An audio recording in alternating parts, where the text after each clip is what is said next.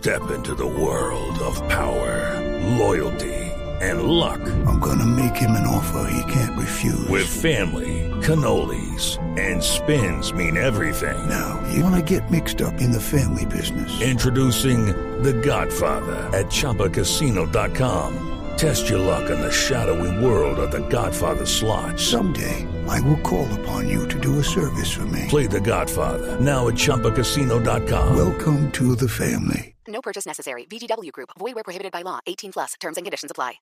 Regresamos, Felipe, aquí en Mesa Blue y quiero que el ministro ahora sí nos conteste lo que, lo que le estábamos preguntando sobre las redes de acueducto y eso es verdad.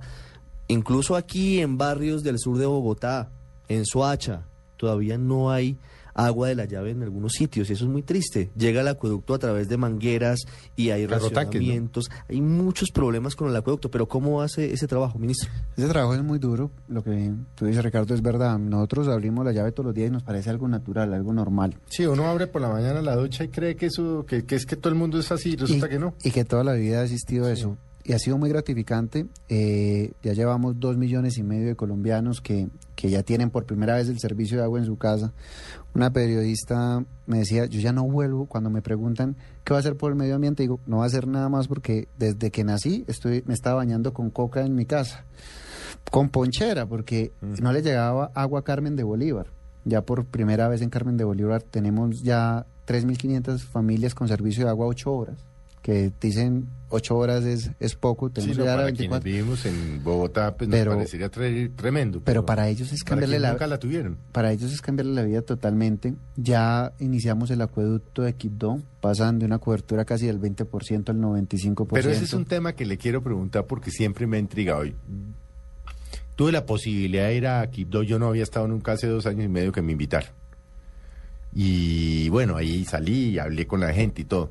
Pero muchas de las personas me decían es que nosotros no, nos, no queremos que nos pongan agua, ni acueducto, ni nada, porque es que aquí nos cae el agua gratis. y no. Eso es como un mito, No, lo que pasa es que porque claro, es diferente agua y el acueducto, pero es que a ellos no les gustaba. esto es muy difícil. O era que se lo habían robado, entonces ya se habían resignado.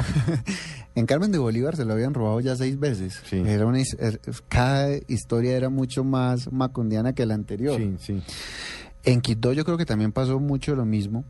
Y lo que, lo que hicimos, lo que pasa es que esto tiene que tener no solamente un componente de llevar los tubos, sino de gestión empresarial. Y muchas de esas personas no están acostumbradas a pagar el servi- los servicios públicos. No lo pagaban, no, no, les lo gustaba. no, le- no les gustaba, pero esto sí mejora la calidad de vida. Como decía Ricardo, el 50% de las camas del país están, están ocupadas por personas con enfermedades gastrointestinales. Yo se lo decía a Héctor Abad, que hace parte de, de esta mesa, cuando escribió su, su libro El olvido que seremos. Mm. Es que a muchos políticos les encanta llegar y construir hospitales categoría 3 y, y les parece la mejor inversión, pero él mismo lo decía y su padre lo decía, es mejor prevenir y prevenir es llevar acueducto y alcantarillado para que los niños no se enfermen, no se les hinche la barriga Mm. a través de esas enfermedades gastrointestinales y poder hacer que sean mucho más competitivos laboralmente. Pero ¿qué está, ¿qué está pasando específicamente en Quibdó? En Quito vamos a pasar, hicimos una contratación de 50 mil millones, pasamos de un promedio de cobertura de 25% a una cobertura del 95% en acueducto en, En Quibdó, acueducto. En acueducto y después empezamos alcantarillado. Quito no tiene alcantarillado en este siglo. Y No, lo es que no tenía agua ni alcantarillado, es que era una cosa Entonces, sorprendente. Es una cosa sorprendente, pero no solamente nos vamos a quedar en Quibdó, lo mismo ya iniciamos y ya están en obras Tadó, Lloró, Nuquí, Vallasolano, Ujú. con inversiones que superan también los 60 mil millones de pesos. Un eh, departamento totalmente abandonado. Totalmente abandonado y que tal vez nosotros, nuestra gran crisis es no saber comunicar lo que estamos haciendo y estamos llevan- llegando al departamento de Chocó con grandes inversiones. En el Magdalena, ¿Dónde más, en, ¿Dónde más han hecho acueductos? Hablemos de dónde han hecho que no había acueducto de alcantarillado y donde habiendo han tenido que arrancar como si no hubiera. bueno, eh, estos de, de- del Chocó, si no, ya nos vamos para Bolívar, en Bolívar eh, estamos, también hicimos una inversión grandísima, Bolívar, todo el mundo se le viene a la cabeza Cartagena, pero Bolívar es de los departamentos más difícil de administrar porque es un departamento muy extenso con mucha pobreza. Así es. Entonces, Carmen de Bolívar, el agua hay que traerla desde el municipio de Sucre y no tenía agua. María la Baja, no tenía agua y nos tocó empezar desde cero. Magangué, que Magangué la, yo creo que es la segunda o tercera ciudad de Bolívar, estamos haciendo todo el tema de, de alcantarillado. Y el mismo Cartagena, que tiene agua, pero toda la zona de expansión nos tocó hacer una inversión de más de 30 mil millones de pesos para poder hacer vivienda de interés prioritario. Departamentos como eh, ciudades como Cincelejo. Mm. Cincelejo no Increíble, tiene no agua, servicio 24 horas. Increíble, estaba- no estaba hablando de una, estamos hablando de una ciudad intermedia. Estamos hablando de una ciudad intermedia y además muy competitiva. Mm. Estamos, eh, esperamos llegar a servicio 24 horas, estamos ya en obras, pero la encontramos, esa sí ya tenía un porcentaje, pero no toda la ciudad con servicio 24 horas. Montería. En Montería no tenían, nada más tenían 50% de alcantarillado. Vamos a llegar al 100% de alcantarillado. Pero eso es, ¿qué había pasado? Nadie le había parado bolas a ese tema. Sino que este sector, y te lo digo con toda la franqueza que, que yo he aprendido de usted, eh, este sector se volvió la caja menor de los corruptos. Mm. Como los tubos no se ven, y eso se, y eso quedaba debajo de, de una vía, Mm. mucha plata se perdió. Nosotros encontramos en Carmen de Bolívar un tubo que iniciaba donde no estaba la fuente y terminaba donde no terminaba la fuente. Nosotros decíamos, lo que hicieron fue enterrar tubos y enterraron el, el progreso de la comunidad. Eh, lo que pasó en, en Manizales, en Manizales no tenía un acueducto alterno. Ya estamos construyendo el acueducto alterno. Lo mismo estamos haciendo en Pereira y lo mismo eh, iniciamos con todas las obras de, de Armenia. Yo creo que las inversiones en agua son muy importantes, eh, hacen que una ciudad sea mucho más competitiva, que pueda crecer, por ejemplo, todo el desarrollo urbano, no solamente de vivienda, sino de industria, y además que las, sus, personas tengan mejores oportunidades, porque efectivamente el agua no puede ser un lujo que nazca, que salga todos los días. No, es que además es que uno, sí, uno abre la llave y, lo toma como un hecho, pero son millones de colombianos. ¿Cuántos colombianos tienen pleno acceso a acueducto alcantarillado? De los 13 millones de familias que, que hoy son nuestro componente de hogares en Sí. Colombia, eh, cuando llegamos en el año 97 solamente el 75% tenía servicio de acueducto.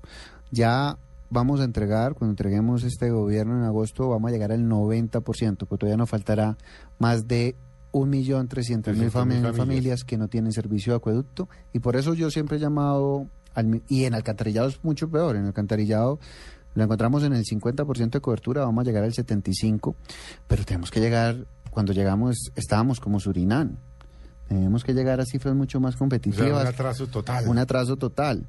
Y yo por eso le digo al ministro Cárdenas, premia a los ministerios que tenemos muy buena ejecución.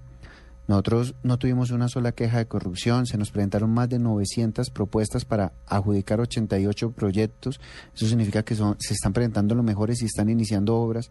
Y el país tiene que no solamente invertir en vías, que son muy importantes, sino también invertir en acueductos y en alcantarillados. Pero no, no, no, los ministros eh, son eh, castigan a los exitosos.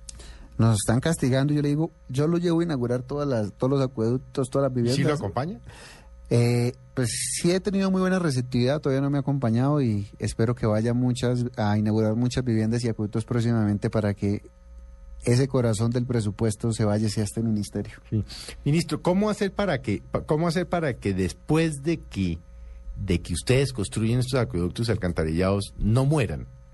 ¿Quién los va a mantener? ¿Quién va a cobrar? ¿Quién es el dueño del negocio? ¿Cómo van a mantenerlos? Porque si ustedes van y abren la llave, ¿y qui- quién se queda en manos? O sea, ¿cómo, ¿cómo garantiza uno que los políticos del Chocó no se roben lo que ya ustedes dejan? Esa pregunta es muy inteligente y tal vez mucha gente nada más cree que esto debe ser acueductos. Eso es donde más tenemos que invertir, no solamente invertir en la construcción de los acueductos, sino invertir en un rublo que nosotros llamamos gestión empresarial. Muchos de estos acueductos son manejados por juntas comunales. Muchos de estos acueductos son manejados por empresas locales muy pequeñas que, como usted señala, caen en mano de políticos y Es tienen, que ese es el problema. pues, si se, una- robaron, se robaron en Cali, ¿cuánto se demoraron? el gobierno nacional hasta Trece. que devolvió en Cali hace dos o tres meses. 13 años. Se robaron en Cali.